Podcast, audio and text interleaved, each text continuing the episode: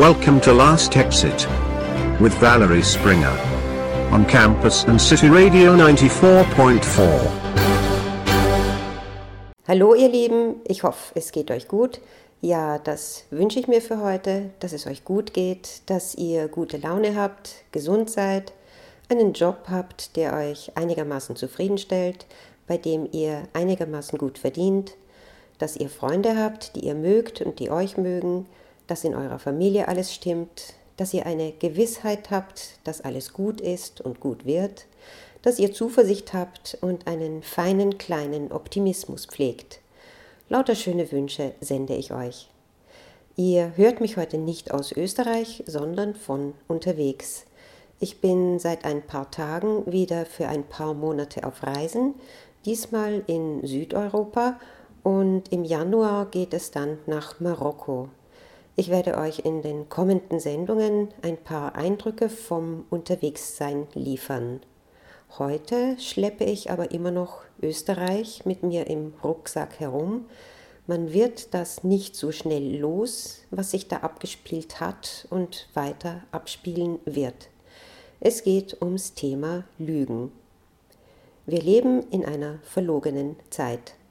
Zweieinhalb Jahre lang, seit der Ibiza-Affäre, haben ja doch noch viele geglaubt, dass der Föhnfrisierte mit den hübschen Ohren ein Zuckerbub sein könnte, der Liebling aller Mütter unverheirateter Töchter, der Enkel, den man gern zu Weihnachten großzügig beschenkt.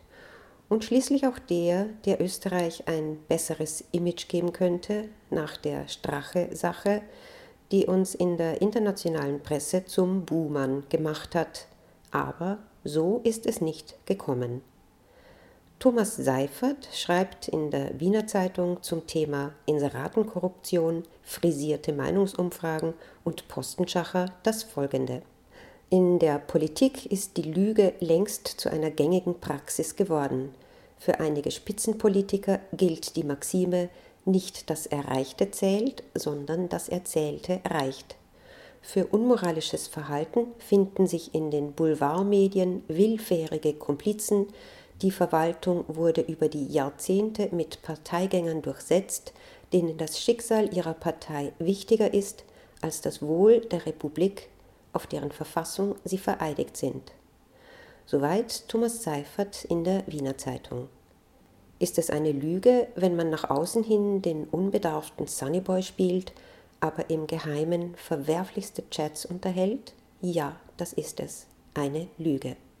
Im privaten Bereich führt so etwas zu heftigen Beziehungsproblemen, wenn es rauskommt. Aber man kann darüber reden, man kann sich vielleicht irgendwie wieder einigen. Wenn man ein öffentliches Amt innehat, ist es unduldbar und unverzeihlich. Wir haben heute ein schönes Datum, den 11.11. .11. Und in einer Stunde um 11.11 Uhr .11 ist Faschingsbeginn. Man sagt, dass die Elf seit jeher als Narrenzahl gilt. Darum wird der Fasching also mit dem 11.11. .11. eingeläutet. Er beginnt allerdings nicht so richtig, eigentlich wird er eher aufgeweckt. Los geht es dann mit dem lustigen Treiben, tatsächlich erst am 7. Januar. Bei mein Bezirk AT lese ich über den 11.11. .11. In Großbritannien und in den Ländern des Commonwealth wird dieser Tag als Remembrance Day begangen. Es ist ein Erinnerungstag für die Gefallenen des Ersten Weltkrieges. In Frankreich ist dieser Tag ebenfalls ein Feiertag. Am 11. November 1918 endeten die Kriegshandlungen mit der Unterzeichnung der Waffenstillstandserklärung. Am 11. November wird auch St. Martin mit regional verschiedenen Martinsbräuchen gefeiert. In ganz Deutschland und Österreich feiern die Kinder mit Martinsumzügen, bei denen sie singend mit Laternen durch die Straßen ziehen. In Asien und immer mehr Regionen der Welt wird der 11.11. .11. als Tag der Singles gefeiert. Der ist in China so beliebt, dass der 11. November inzwischen der größte Online-Shopping-Tag der Welt ist. Ende Zitat aus meinem Bezirk AT. Shopping in China, lustiges Narrentreiben. Im Fasching, wenn er dann denn richtig beginnt, ist das Vortäuschen, das Verkleiden, das jemand anderer sein, das, worum es geht. Einmal im Jahr darf man vorgeben, nicht man selbst zu sein. Aber eben nur einmal im Jahr. und mit dem allseits bekannten Vorzeichen, dass man ja nur so tut. Kann ich es wagen zu sagen, dass jeder lügt?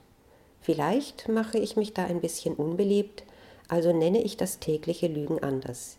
Hier ein bisschen übertreiben, da ein bisschen verschweigen, ein bisschen schwindeln, flunkern, schummeln, mogeln, täuschen, tricksen, ein paar kleine Details erfinden oder Erlebnisse ausschmücken, das sind die netteren Umschreibungen fürs Lügen.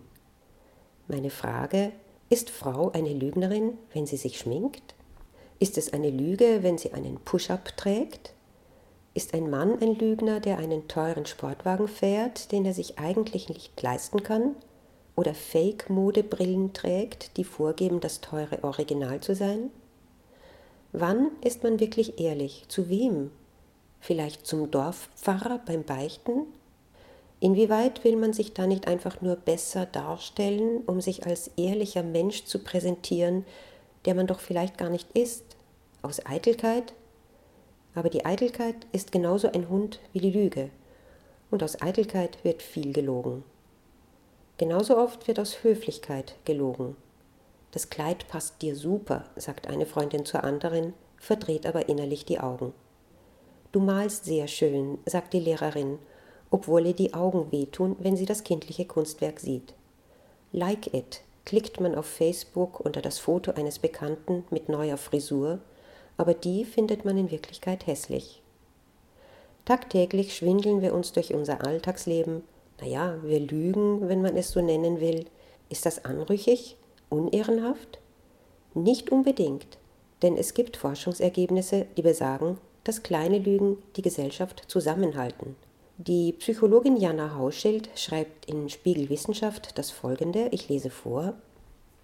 Lügen sind ein Fundament unserer Gesellschaft. Lügner halten die Menschheit zusammen, so das Fazit einer Studie aus Wissenschaftlerteams aus Mexiko, Finnland und Großbritannien. Warum Menschen lügen, diese Frage beschäftigt Psychologen schon lange. Täuschen und Flunkern ist in allen Gesellschaften verpönt.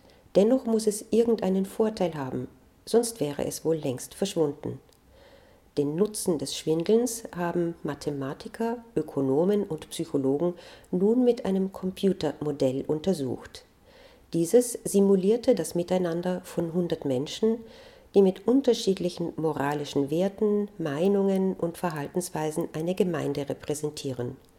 Lügen war ausdrücklich erlaubt, hatte aber auch Folgen für den Betroffenen, weil es die Bindung zum Belogenen schwächte.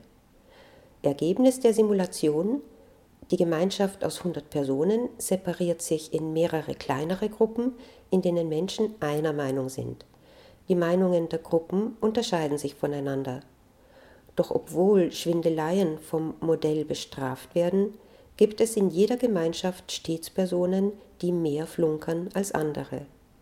Während chronische Lügner selten sind und eher ins soziale Abseits geraten, dienen verhaltene Lügner sogar als Brücke zwischen verschiedenen Personengruppen.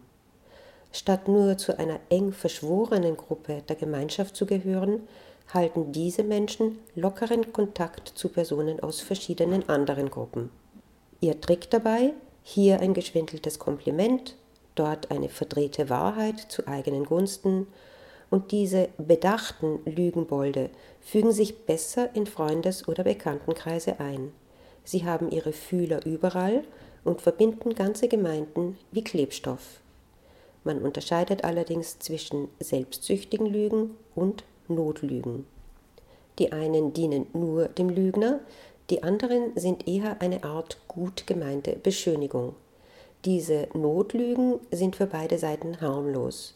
Für den Belogenen sind sie sogar oft wie ein freundlicher Klopfer auf die Schulter, setzt man sie nicht zu häufig ein, sind sie folglich sogar von Vorteil für das Miteinander. Das war Jana Hauschild im Spiegel Wissenschaft. Ich lese, dass man am Abend eher lügt als in der Früh. Das haben die Wissenschaftler Mariam Kuchaki von der Harvard University und Isaac Smith von der University of Utah bei Untersuchungen herausgefunden. Bei BR Wissen steht, die Versuchspersonen, die am Vormittag getestet wurden, verhielten sich durchweg korrekter als die Abendgruppe. Die Wissenschaftler folgern daraus, dass wir am Abend einfach eher zum Lügen neigen.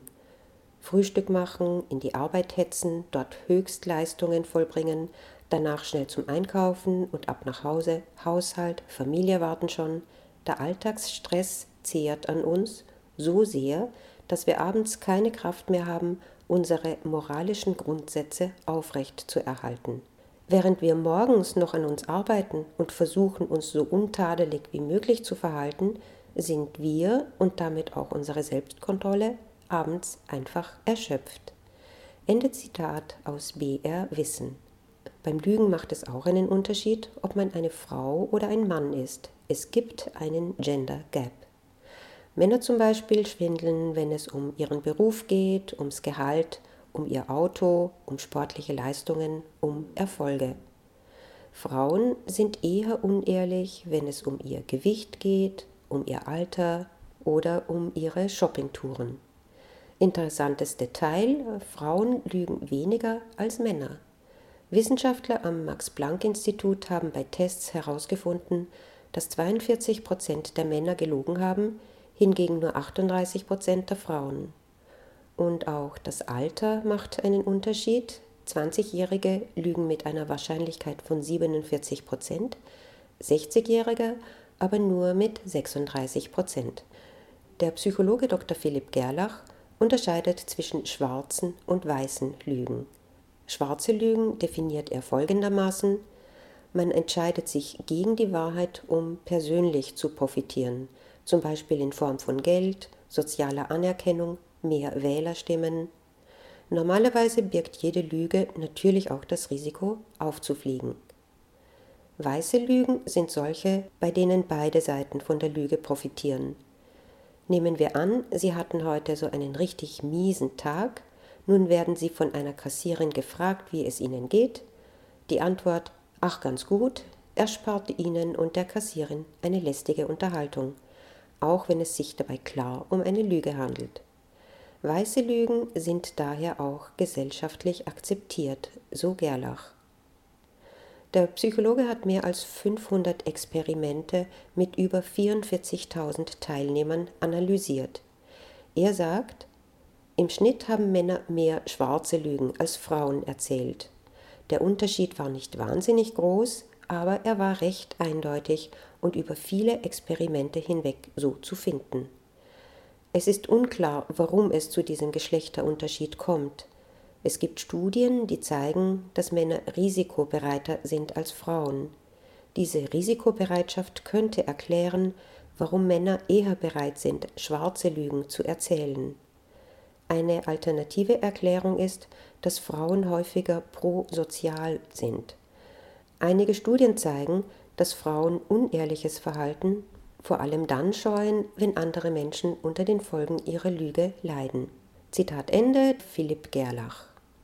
Der Psychologe Christian Winkler sagt über pathologische Lügner, ich zitiere, Forscher sind der Frage nachgegangen, was Lügengehirne von normalen Gehirnen unterscheidet. Und sie kamen zu dem spannenden Ergebnis, dass pathologische Lügner offenbar weniger graue Substanz im präfrontalen Kortex haben als andere. Der präfrontale Kortex ist bekanntlich unsere Kontrollinstanz für Handlungen, Entscheidungen und Moral. Andererseits hatten die Lügnergehirne aber auch deutlich mehr weiße Substanz, sozusagen der Verbindungsstoff der Neuronen. Durch die größere Zellenvernetzung sind diese Menschen offenbar besser zu assoziativen Verknüpfungen in der Lage. Das war der Psychologe Christian Winkler über pathologische Lügner. Das Lügen fängt schon in sehr jungen Jahren an. Einer Studie der Universität von Toronto zufolge lügt rund ein Drittel aller zweijährigen Kinder. Wenn sie drei Jahre alt sind, schwindeln schon die Hälfte und mit vier Jahren sollen es sogar schon 80 Prozent sein. Der Kinderpsychologe Kang Lee hat knapp 2000 Kinder im Alter von zwei Jahren bis zur Pubertät getestet. Die allermeisten können schwindeln. Warum und wie Kinder lügen, das ist das Spezialgebiet von Dr. Kang Lee vom Institute of Child Study. Er sagt, dass Lügen eine komplexe Hirnaktivität voraussetzt und das Gehirn auch trainiert und geschult wird. Denn zum Lügen braucht man zwei Voraussetzungen. Man muss sich in den anderen hineinfühlen können und man muss ein gewisses Maß an Selbstkontrolle haben. Dr. Lee meint, dass sich das Hirn bei Kindern, die lügen, schneller entwickelt als bei solchen, die nur die Wahrheit sagen. Bei einem Vortrag hat Dr. Lee gesagt, wenn Sie also herausfinden, dass Ihr Zweijähriger seine erste Lüge erzählt, sollten Sie nicht beunruhigt sein, sondern feiern, weil es signalisiert, dass Ihr Kind einen nächsten normalen Entwicklungsschritt gemacht hat. Soweit Dr. Lee.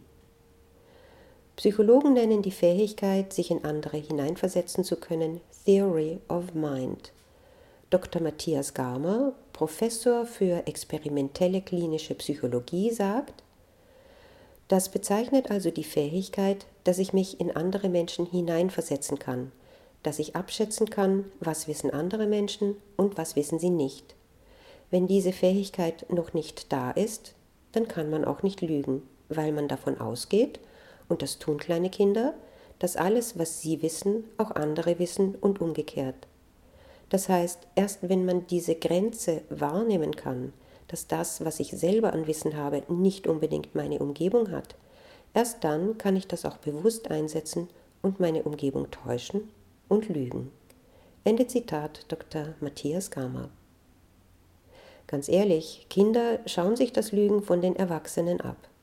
Wenn zwei Mütter oder zwei Väter miteinander tratschen und schlecht über jemanden herziehen und das Kind ist anwesend, und dann später, wenn man denjenigen trifft, über den gerade schlecht geredet worden ist, freundlich und nett tut, dann bekommt das kleine Kind sehr wohl mit, dass die Wahrheit eine vertrackte Sache ist.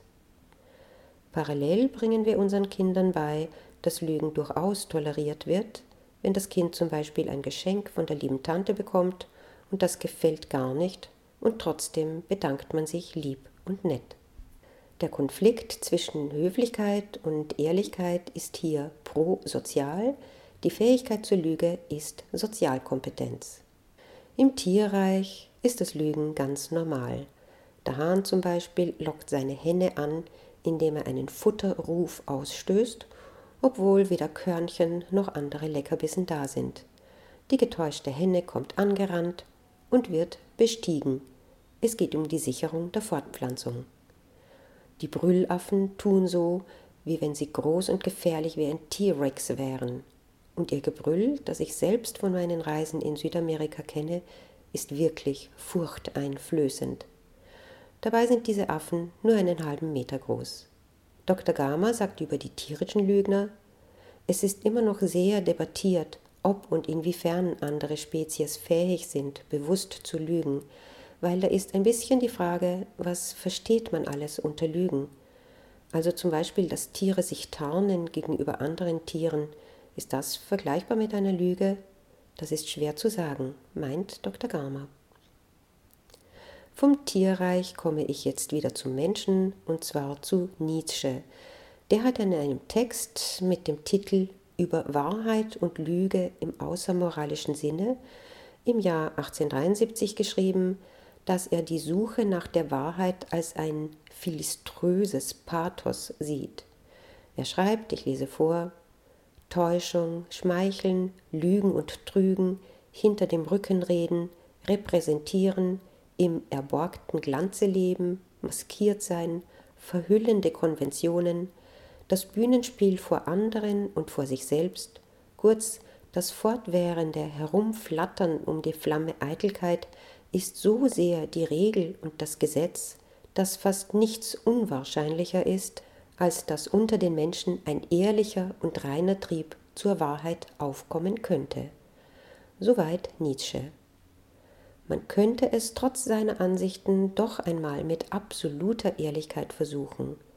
Im Buch Schweigen, Schummeln, Lügen, was ist erlaubt, schreibt die Lügenforscherin Andrea Heffele, ich lese vor, Jürgen Schmieder, ein Journalist der Süddeutschen Zeitung, machte einen Selbstversuch mit dem Ziel, 40 Tage und 40 Nächte lang immer ehrlich zu sein und zu sagen, was er dachte. Doch er verscherzte es sich mit ziemlich allen Menschen aus seinem Umfeld. Seine Frau verbannte ihn nach wenigen Tagen aus dem Ehebett, sein bester Freund verpasste ihm einen Schlag in die Rippen, und bei der Arbeit reagierten die Kollegen auf seine ehrlichen Kommentare sehr bald mit ebensolchen. Wer jetzt noch Lust hat, sich einmal in radikaler Ehrlichkeit zu üben, nur zu und viel Glück. Ende Zitat aus dem Buch Schweigen, Schummeln, Lügen, was ist erlaubt von der Lügenforscherin Andrea Heffeli. Wir leben in einer verlogenen Welt, habe ich am Anfang der Sendung gesagt. Wir sind umgeben von Informationen, denen wir nicht vertrauen wollen. Ich mag den Ausdruck Fake News inzwischen schon nicht mehr verwenden. Welches Medium berichtet wahrheitsgemäß? Was sind diese sogenannten verlässlichen Quellen? Welchem Politiker können wir trauen? Welchem Wissenschaftler? Welchem Meme in Facebook, Twitter, Instagram, TikTok?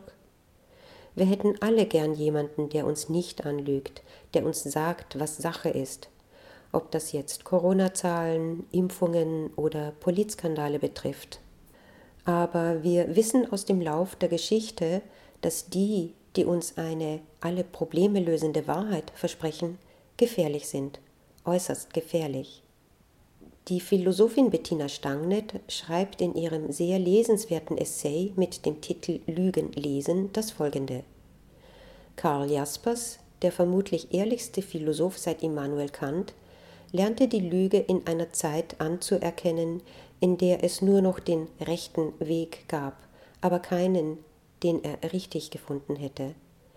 Jaspers Frau stammte aus einer jüdischen Familie, er hatte ihr versprochen, sie nie zu verlassen, bezahlte dafür bewusst mit dem Verlust der öffentlichen Stimme und verzichtete auf die Verlockungen des gesicherten Lebens als staatlicher Professor für Philosophie, auch wenn das bedeutete, dass ihn die meisten Kollegen mieden.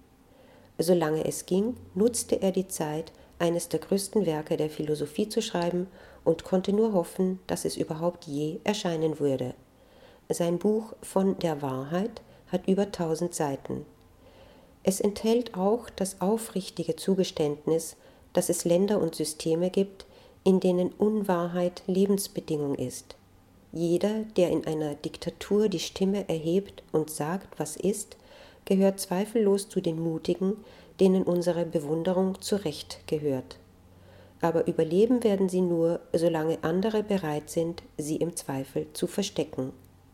Karl Jaspers und seine Frau Gertrud nahmen sich ein Leben lang übel, nicht zu den Mutigen gehört zu haben und verpflichteten sich gegenseitig, diesen Fehler nie zu wiederholen, nicht zuletzt als Dank und aus Bewunderung für all jene, die den beiden Unterschlupf gewährt hatten, als die Deportation anstand und die dafür selber alles riskieren. Unser Wissen, dass Aufrichtigkeit auch tödlich sein kann und doch die einzige Chance für eine Besserung der Verhältnisse ist, bedeutet immer auch die Anerkennung, dass es zu den Aufgaben des Menschen gehört, unter unwahren Bedingungen unwahr zu sein. Die natürlichen Gelegenheiten zur Wahrhaftigkeit sind rar. Wer mehr als das will, muss sich die Wahrheit leisten können. Ende Zitat aus dem wunderbaren Essay der Philosophin Bettina Stangnet. Gibt es eine eindeutige Wahrheit? Ist die einzige Wahrheit nur die, dass die Sonne aufgeht und wieder untergeht? Nein, das ist auch eine Lüge, denn die Sonne geht nicht auf oder unter, sondern die Erde dreht sich rückwärts ins Nichts, ins Dunkel. Allein schon das Wort Sonnenuntergang, romantisch an einem schönen Karibikstrand mit Pina Colada im Cocktailglas, ist eine Lüge. Die Sonne geht nicht unter, sie steht still und unverrückbar in der Mitte unseres Systems und schaut uns emotionslos zu, wie wir uns im Kreis drehen im übertragenen Sinne und wortwörtlich drehen wir uns im Kreis. Zum Abschluss noch eine Frage. Lebt der Mensch nicht überhaupt in einem ständigen Widerspruch, in der Selbstlüge, im Selbstbetrug? Man weiß, was man tun sollte, tut es aber nicht. Diät, Sport, mehr lesen. Man weiß, was man nicht tun sollte, tut es aber trotzdem. Rauchen, trinken, zu schnell Auto fahren, Man denkt, dass man etwas für die Umwelt tun müsste, kauft brav biologisch-organische Lebensmittel, in Papier verpackt, nicht in Plastik. Und trotzdem lauert im Hinterkopf das Wissen, dass mit Greenwashing Schindluder betrieben wird. Man fährt ein E-Auto und fragt sich nicht, woher diese Unmengen an Strom herkommen sollen, ganz zu schweigen vom Lithiumabbau für die Herstellung der Batterien. Man kauft sich die schicke neue Winterjacke vom Discounter obwohl man weiß, dass der eigene Kleiderschrank überquillt. Man verwendet Computer, Handys und andere technische Gadgets und verdrängt, dass die mit Edelmetallen und seltenen Erden hergestellt werden. Man lebt in einem beständigen Paradox in einer zurechtgeschönten Welt. Ich gehöre übrigens auch zu dieser Gruppe von Menschen. Ich benutze ein Handy, ich benutze einen Computer, ein Mikrofon und andere technische Gadgets, die mein zivilisiertes Leben erleichtern. Und ja, ich bin mir dieses Widerspruchs bewusst, meine Alternative wäre ein extremer Last Exit, einsam Darben in der Einschicht im Nirgendwo. Dazu bin ich noch nicht bereit. Danke fürs Zuhören. Ich wünsche euch einen schönen Herbstausklang und angesichts der Verlogenheit unserer Welt wünsche ich euch ergänzend zu meinem Wunschkatalog vom Anfang der Sendung nun auch noch Aufrichtigkeit und Wahrhaftigkeit, wahre Freundschaft und echte Liebe. Habt es fein. Thanks for listening to Last Exit with Valerie Springer on campus and City Radio 94.4.